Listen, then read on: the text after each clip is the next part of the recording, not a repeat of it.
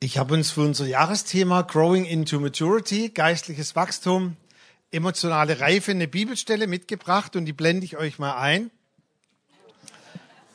Alles klar? Mechran, würdest du kommen und du uns die mal vorlesen, die Bibelstelle? من آرزو دارم عزیزم که تمام شرایط برای تو خوب باشد و تو سلامت باشی مانند روحت برای تو هم خوب باشد Alles klar bei euch? Vielen Dank. Also, falls ihr es nicht richtig mitlesen konntet, kann es daran liegen, da komme ich nachher nochmal drauf, dass ihr von links nach rechts lest. Ja, also mir war das völlig klar. Gell? Also hier fängt es ja nachher, nachher mehr. Ja, ich lese es. Soll ich soll ich's dir? Ich kann das völlig frei übersetzen. Also das heißt, es heißt so viel wie, mein Lieber, ich wünsche, dass es dir in allen Dingen gut gehe und du gesund bist, so wie es deiner Seele gut geht. Für alle Gewissenhaften, die jetzt sagen, Rechtschreibfehler, 3. Johannes, Vers 2, da fällt das Kapitel. Ich sehe es euch an, ihr Gewissenhaften, ihr grübelt jetzt. 3. Johannesbrief hat nur ein Kapitel. Und deshalb kann man dort auch gleich die Verse aufschreiben. Also 3. Johannes, Kapitel 1 hat nur eins, der Vers 2. Dieser Brief wurde geschrieben an Gaius, wer jetzt irgendwelche Assoziationen mit Asterix hat. Gaius war ein Römer, der zum Glauben kam und er hat durchreisende Brüder immer beherbergt, hat die einfach aufgenommen, war sehr gastfreundlich, hatte ein relativ großes Haus und diese für uns vielleicht Kleinigkeit, dass er so gastfreundlich war, hat dazu beigetragen, dass dem ein ganzer Brief gewidmet wird. Das ist doch cool, oder? Also ich denke, es ist immer für uns auch dran, dass wir so kleine Handreichungen, wie es die Bibel nennt, dass wir so Kleinigkeiten sehen und auch wertschätzen. Wir haben zum Beispiel heute Morgen hier das Phänomen, wir haben hier unsere Säulen neu verkleidet und da gab es etwas Staub und ich habe heute Morgen dann gesehen, dass zum Beispiel unsere schwarze Kommode da vorne noch voller Staub war und dann hat der Manuel heute Morgen gesagt, komm, das musst du nicht alleine machen und hat noch helfen abzustauben hier. Also Manuel, Handreichung, vielleicht bekommst du auch mal einen Brief von mir, äh, aber das wird nicht so die Effekt haben, wie wenn es von Johannes war. Ja, ein Vers, eine Aussage, die wir vielleicht leicht überlesen, die aber ein ganz, ganz tiefes Geheimnis an geistlicher Reife und auch ein Geheimnis hat für unser Jahresthema, wie wir wachsen können in emotionaler Reife. Vielleicht ein paar Takte vorneweg zu dem Bibeltext, dass ihr ihn vielleicht besser verstehen könnt. Dieser Ausspruch, mein Lieber, oder manche Übersetzungen sagen auch Geliebter. Dieser Apostel Johannes war ja der Apostel der Liebe. Und er hat es ein Stück weit salonfähig gemacht, dass er die Christen immer ganz bewusst angesprochen hat mit diesem Wort Agabatos, also Geliebter von der Liebe Gottes heraus. Es gibt im Griechischen vier Worte, die wir verwenden können für Liebe. Und Johannes war derjenige, der das richtig auch eingeprägt hat, den Christen, dass sie sich gegenseitig ansprechen sollen als von Gott Geliebte.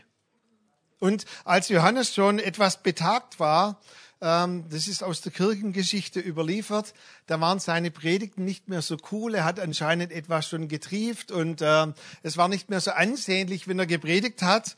Und die Kirchengeschichte übermittelt uns, dass man gesagt hat, Johannes, halte dich möglichst kurz. Und dann hat er gesagt, okay, wenn ihr es wollt, dann möchte ich euch nur eines sagen. Und es war seine Botschaft, die er bis zuletzt anscheinend mit gebrochener Stimme immer wieder den, den Gemeinden gesagt hat. Er hat gesagt, Gott ist Liebe. Gott liebt dich. Liebt einander. Dann hat er seinen Mund abgeputzt und ist hingesessen. Bei mir geht's ein bisschen länger. Ich bin ja auch noch fitter. Aber es ist wichtig, dass wir darin verwurzelt sind in dieser Liebe. Und dann heißt es in diesem Vers, dass es dir in allen Dingen gut geht. Und das finde ich auch so ein wichtiger, ein wichtiger Ausspruch, eine wichtige Aussage, die mir auch persönlich so wichtig ist. Wenn unser Glaube keine Relevanz hat, keine Auswirkung, keine Substanz in allen Dingen des Lebens, dann können wir uns das eigentlich ersparen, dass wir uns Sonntag für Sonntag hier treffen. Es muss eine Auswirkung haben in allen Dingen, in allen Bereichen des Lebens. Und dann heißt es dort, dass es dir gut gehe, Das kommt zweimal vor, dass es dir gut gehe und dass es deiner Seele gut gehe. Und das ist das Wort für unser Jahresthema, dass du einen Prozess hast der Entwicklung, dass du dich gut entwickelst, dass sich deine Seele gut entwickelt, dass du Gedeihen hast, Fortschritte. Das heißt hier auch, dass du gesund bist. Vielleicht ein kleiner Hinweis, dort heißt es, ist das Wort Hygiene im Griechischen, also dass du eine gute Hygiene hast, dass du gesund bist, kleine Zipperlein eingerechnet. Und dann der letzte Abschnitt oder die letzte Aussage, so wie es deiner Seele gut geht. Und ich glaube, hier steckt ein ganz, ganz tiefes Geheimnis drin und das ist auch das Thema heute Morgen, dass geistliches Wachstum enorm viel damit zu tun hat, wie sich deine Seele entwickelt, ob deine Seele gesund ist, ob sie sich reif entwickelt, ob es deiner Seele gut geht. Und auch dieses Growing into Maturity hat viel damit zu tun, was für eine Substanz du innerlich in deiner Seele aufbaust, wie es deiner Seele, wie das Befinden deiner Seele ist. So wird auch dein Leben sich entwickeln, weil deine Seele ist letztendlich der Nährboden für alles, was daraus wächst. Deine Gedanken, deine Emotionen, deine Taten, die du tust. Nun, wenn man das jetzt so liest, dieser Wunsch von Johannes an Gaius ist eigentlich auch ein Wunsch, den ich für dich habe oder den noch viel größer Gott für dich hat, dass es dir in allen Dingen gut geht. Dann, und deshalb war es mir auch heute Morgen wichtig, dass Mechran uns mal die, diesen Vers aus einer anderen Blickrichtung herausliest. Weil ihr lest wahrscheinlich den Vers so, und ich habe die Übersetzung mal neue Treffpunkt Leben Übersetzung genannt. Wenn es uns beständig in allen Dingen gut geht, und wir dazu noch völlig gesund sind, dann geht es auch unserer Seele gut.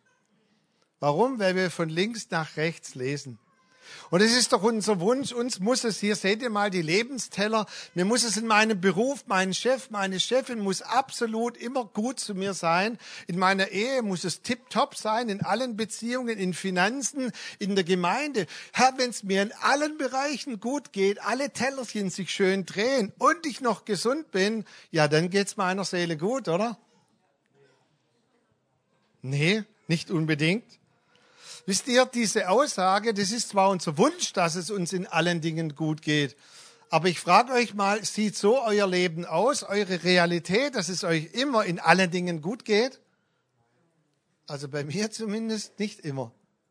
Und deshalb ist dieser Bibelvers so entscheidend wichtig. Und jetzt lasst uns doch den mal lesen, wie unsere Geschwister auf Farsi lesen, weil so ist der Bibelvers eigentlich richtig zu lesen von der griechischen Anordnung, indem wir den von unten nach oben lesen. Und dieser Ausspruch so wie ist eine ganz, ganz wichtige Verknüpfung im Griechischen. Dieses Wort so wie es deiner Seele letztendlich geht, wird sich alles darüber hinaus entwickeln. Und deshalb habe ich euch eine neue Übersetzung Übersetzung mitgebracht, die Growing into Maturity Übersetzung. Und so müsste man eigentlich den Bibelvers richtig lesen. Und dort heißt es, so wie sich deine Seele entwickelt. Du begleitend dadurch gesund wirst oder gesundest, wird es dir in allen Dingen gut gehen. Das wünsche ich dir, mein Lieber, meine Liebe. Also es fängt ganz bewusst von hinten an. Und unser ehemaliger Bundeskanzler hat ja gesagt, wichtig ist, was hinten rauskommt. Ja? Also wenn wir das von hinten aufzäumen, verstehen wir das richtig, wie es die Bibel meint. Growing into maturity, wenn es deiner Seele gut geht. Und ich möchte heute Morgen nicht zu tief hinein in das biblische Verständnis, was mit Seele gemeint ist, weil da so viele Begriffe, Herz, auch unser Geist. Lasst uns einfach sagen, unser Innenleben, wie geht's deinem Innenleben, das, was für andere nicht so unbedingt gleich sichtbar ist, wie geht es dir tief in deinem Inneren? Also nicht nur, wie geht's dem äußeren Micha, sondern wie geht's dem kleinen inneren Micha, deinem Denken, deinen Gefühlen? Wie ist diese Welt, die verborgen in dir ist? Und Growing into Maturity hat ganz, ganz viel damit zu tun, auch eine innere Balance zu haben, auch zu sehen, wie geht es denn meiner Seele? Weil wenn die Bibel sagt, so wie es deiner Seele gut geht, wird es in allen Bereichen einen Ausfluss haben, ja, dann muss ich doch wissen, ja, wie geht's meiner Seele überhaupt? Jesus hat ganz klar und deutlich immer wieder gelehrt, aus deinem Herzen heraus kommt alles, was du im Äußeren erntest. Aus deinen Gedanken, aus deinem Herzen heraus ist der ganz natürliche Ausfluss von allem, was du im Äußeren, in deinen Taten, in deinen Worten, in deinem Tun erntest. Es kommt aus deinem Herzen heraus. Und reife oder emotionale Gesundheit wir kommen ja von Oster her, deshalb noch ein paar Ostereier. Emotionale Gesundheit bedeutet und beinhaltet auch die eigenen Gefühle zuerst mal erkennen zu können, dann benennen zu können und dann Gefühle auch steuern zu können. Und seht ihr, hier fängt Reife auch enorm an, dass wir ein Verständnis haben für unsere Gefühlswelt, dass wir zuerst mal unsere Gefühle in uns, was ist denn in unserer Seele, dass wir das erkennen, dass wir es auch benennen können, da machen wir nachher Beispiele, und dass wir dann diese Gefühle auch steuern können. Weißt du, bei Jesus fasziniert mich, dass alles, was er im Äußeren tat, an seiner Äußerlichkeit, dass das im Einklang war, wenn sagt, in Balance auch mit seinem Innenleben. Vor allem Johannes, der ja nahe an der Brust des Herrn lag, gibt uns immer wieder einen Einblick, nicht nur in das, was Jesus getan hat, sondern woher, warum er es getan hat. Ein paar Beispiele. Als Jesus nach Jerusalem kommt und von der Anhöhe über Jerusalem schaut und betet, da heißt es, und Jesus weinte bitterlich über Jerusalem. Das bedeutet seine, seine Liebe für die Menschen in dieser Stadt. Seine Hingabe für die Stadt Gottes war nicht nur eine Hingabe, die rein aus seinem Verstand kam, sondern sein Herz war damit verknüpft in seinen Gefühlen. Seine Seele war verknüpft mit dieser Stadt und er weinte bitterlich. Ebenso weinte er über die Volksmenge, die er sah wie Schafe ohne Hirten. Und das heißt, er wurde innerlich bewegt, also ein Wort, was man vielleicht vergleichen könnte mit dem Augenblick kurz vor der Geburt bei den Frauen, wenn du meinst, es dreht dir alles um, die Eingeweide werden durchmassiert, dieser, dieser ganz tiefe Schmerz, er wurde innerlich bewegt. Bei Lazarus, als er gestorben war und er anscheinend zu spät kam, da heißt es, und er ergrimmte im Geist. Er hat sich aufgeregt, er war sich seiner Gefühle bewusst und er konnte auch mit den Gefühlen umgehen und er hat aus diesen Gefühlen von einem positiven Zorn den Tod konfrontiert und hat gesagt, lass meinen Freund los. Als die Schatten des Kreuzes sich auf Jesus legten, und in manchen Filmen wird da Jesus auch so dargestellt wie so der Hero, der dann ans Kreuz geht und so diese ganze Schmach so im Nebenher irgendwie dann erduldet. Da heißt es, er sagte, jetzt ist meine Seele bestürzt. Und das Wort könnte man äh, äh, übersetzen mit, meine Seele hat keinen Halt mehr, sie hat keine Substanz mehr, sie bricht in sich zusammen, meine Seele ist bestürzt. Und dann betete aus dieser Bestürzung heraus, Vater, wenn es möglich ist, dann nimm mich aus dieser Stunde heraus. Wenn es möglich ist, dann lass diesen Kelch an mir vorübergehen. Und er bittet seine Freunde, er öffnet ihnen seine Seele, sein Herz und sagt, ich weiß, dass ihr müde seid aber könnt ihr jetzt nicht wenigstens eine Stunde mit mir beten? Hey, das wäre total cool. Jetzt sagst du vielleicht, naja, Jesus, ich bin ja nicht Jesus. Okay, du bist nicht Jesus, ich auch nicht.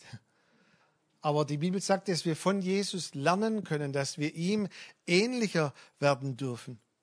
Und es gibt in der Bibel eine Aussage, die ganz ähnlich ist, Jona, mit dem Lied, das du aufgrund von Psalm 63 geschrieben hast, und zwar in den äh, Psalmen von den Söhnen Korachs, Psalm 42 und 43.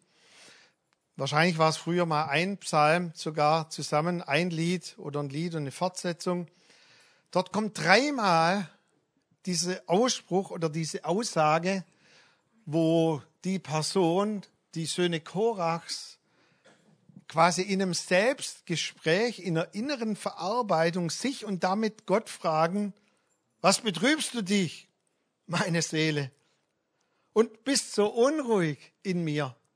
Es wird dann in diesem Lied dreimal wiederholt. Was betrübst du dich, meine Seele? Und warum bist du denn so unruhig in mir? Andere Übersetzungen sagen, und ihr seht, wie reichhaltig diese Worte sind, warum bin ich so traurig? Warum?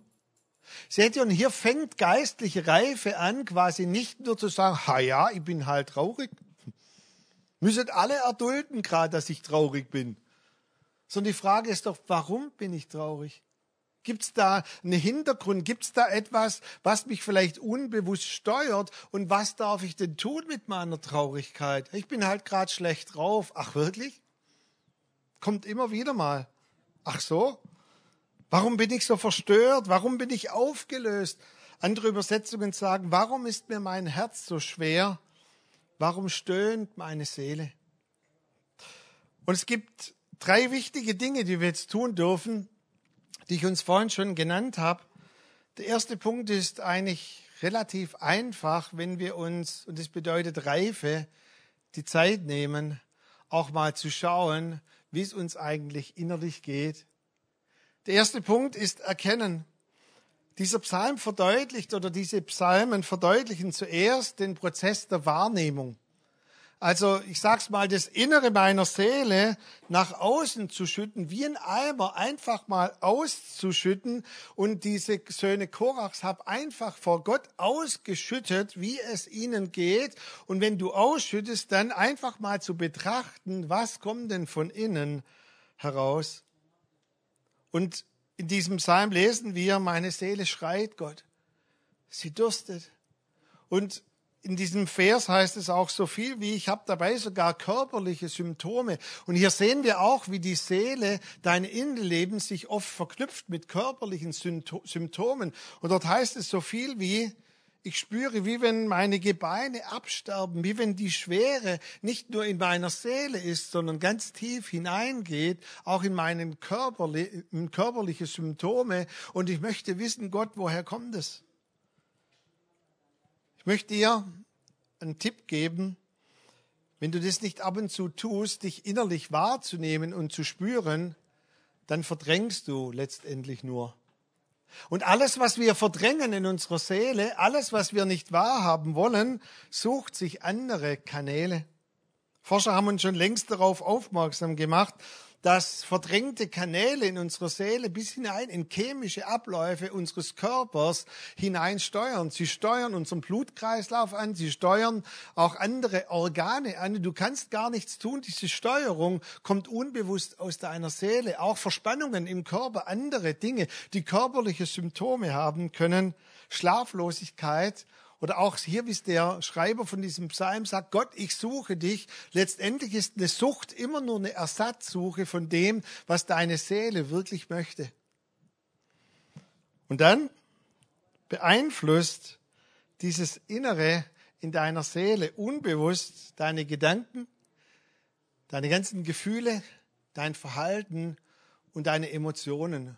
Und es steuert unbewusst und Leute merken das um dich herum und wenn sie ehrlich sind zu dir, dann bemerken sie das sogar. Und jetzt dürft ihr, die nicht verheiratet seid oder nicht mehr oder noch nicht verheiratet seid oder die, die ihr nie heiraten wollt, alle mal weghören.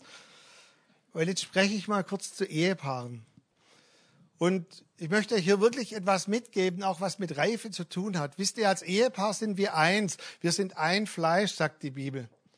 Aber wir sind nicht codependent, wir sind nicht so eins, dass wir voneinander abhängen und manches Mal in Folge auch von einer vielleicht noch falschem Verständnis an Codependenz, an falscher Abhängigkeit voneinander, decken wir manches Mal die Launen und die Auf und Abs in den Gefühlen unseres Partners und sagen, ah, jetzt ist er halt wieder schlecht drauf oder das legt sich nach ein paar Tagen wieder. Oder andere um uns herum bemerken das und wir decken ihn noch und sagen, ja, ja, aber das ist halt heute mal gerade so. Und gerade in der Ehe, und da gehört auch viel an natürlich Liebe dazu, aber auch Ehrlichkeit gehört es eigentlich dazu, dass wir sagen, nein, ich fordere dich auf, aus Liebe heraus dass du dir mal Gedanken machst, warum du dich immer so verhältst, wie du dich verhältst. Weil letztendlich leidet der andere Partner ja mit darunter, oder? Und ein ganzes Familiensystem kann drunter leiden. Ich gebe euch nachher noch ein Beispiel von mir selber. Und wenn wir wirklich ehrlich sind zueinander, dann merken wir das nicht nur, sondern wir haben auch aus Liebe ein Verhältnis zueinander, dass wir das bemerken. Von Luther heißt es, wenn seine Frau mal wieder genug hatte von ihm, hat sie gesagt, Martin, geh in deine Kammer und bete, du bist unausstehlich. Und Martin Luther hat gesagt, er ist seiner Frau so dankbar, weil ohne diese ehrliche und faire Rückmeldung hätte er gar nicht bemerkt, wie es um seine Seele wirklich steht. Also die anderen durften jetzt auch wieder zuhören. Aber seid ehrlich zueinander. Dann das Zweite, was wir tun dürfen und sollen, ist benennen. Das heißt, der Sache auf den Grund gehen. Woher kommt es? Warum? Namen geben. Und ich bitte euch, studiert diese zwei Psalmen mal durch. Ich habe Tränen, Gott. Ja, ich weine die ganze Zeit. Ich schütte mein Herz vor dir aus. Warum denn? Und dann sagte er es endlich, was wirklich in seiner Seele drin ist. Ihr, wir können die ganze Zeit heulen und ja, da ist Schmerz, aber warum denn? Und dann bringt er endlich es auf den Punkt und sagt, Gott, Verlassenheit, jetzt ist raus. Hast du mich verlassen, Gott? Und er spürt, wie seine Seele dadurch leichter wird. Und dann sagt er, Gott, ich schlafe die ganze Zeit nicht. Körperliche Symptome, ich bin geknickt, ich bin gebeugt. Und dann bringt er es endlich hervor und sagt, Gott, Verunsicherung, Unsicherheit, bist du überhaupt noch bei mir? Und dann auch sagt er hier, ich bin hin und her gerissen und ich frage mich, und jetzt bringt das endlich hervor, Überforderung, Gott, schaffe ich das wirklich? Oder schafft mich das Leben? Und ganz am Schluss dann sagt der Gott, und jetzt, wo ich die Seele eh schon bei dir ein bisschen auskotzt, möchte ich dir auch sagen, Gott, die Leute, die nicht an dich glauben, denen geht's viel besser als mir. Und Gott sagt, lass es raus, komm, lass es raus, was hast du denn in dir? Und dann sagen die Söhne Korachs, ich habe Ärger und Wut und Zorn in mir. Das ist doch unfair. Ich diene dir. Ich habe ein unbescholtenes Leben. Und den anderen, denen geht's doch viel besser manchmal als mir. Gott, verstehst du meinen Ärger und meine Wut? Verstehst du? Und Gott steht jetzt da und sagt, aha, jetzt hast du es endlich mal benannt. Das bedeutet von der Bibel her ehrlich zu sein. Zu sagen, wie es uns geht, zu benennen. Und das Letzte ist dann zu steuern. Und nochmal, alles, was wir letztendlich nicht betrachten, alles, was wir nicht benennen, steuert dich unbewusst.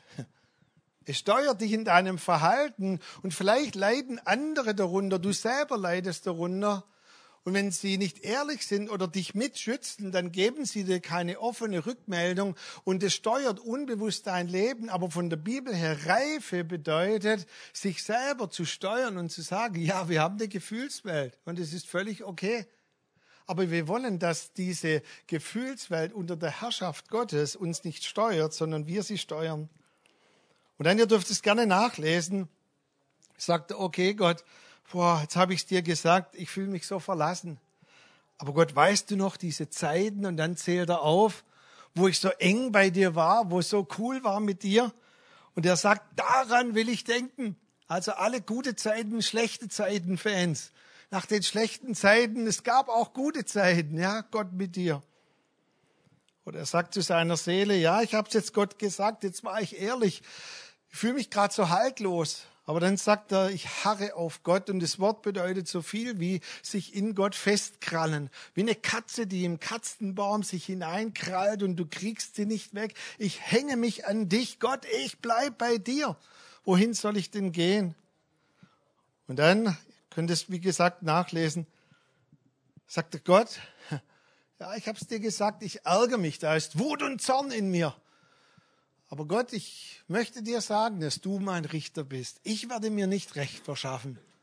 Und dann auch wirklich, das bedeutet dann Reife zu sagen, Gott, verschaffe du mir Recht. Gott, kümmer du dich drum. Es ist doch deine Sache, oder? Ich bin dein Kind. Und dann auch, was für eine grandiose, was für ein grandioser Abschluss im Psalm 43. Und Gott, ich bitte dich, dass Licht und Wahrheit mich leiten. Und das ist eine Aussage von Jogi Löw würde sagen, von höchster Maturity. Er sagt, Licht und Wahrheit sollen mich leiten. Er sagt so viel wie Gott, da ist so viel Druck im Kessel. Aber wenn jetzt Druck da ist, bitte ich dich, dass Licht und Wahrheit ist immer ein Ausspruch von Integrität, dass ich integer bleibe, Gott. Weißt du, auch mit Wut und Zorn hat die Bibel kein Problem. Es steht oftmals sogar, dass Gott auch erzürnte.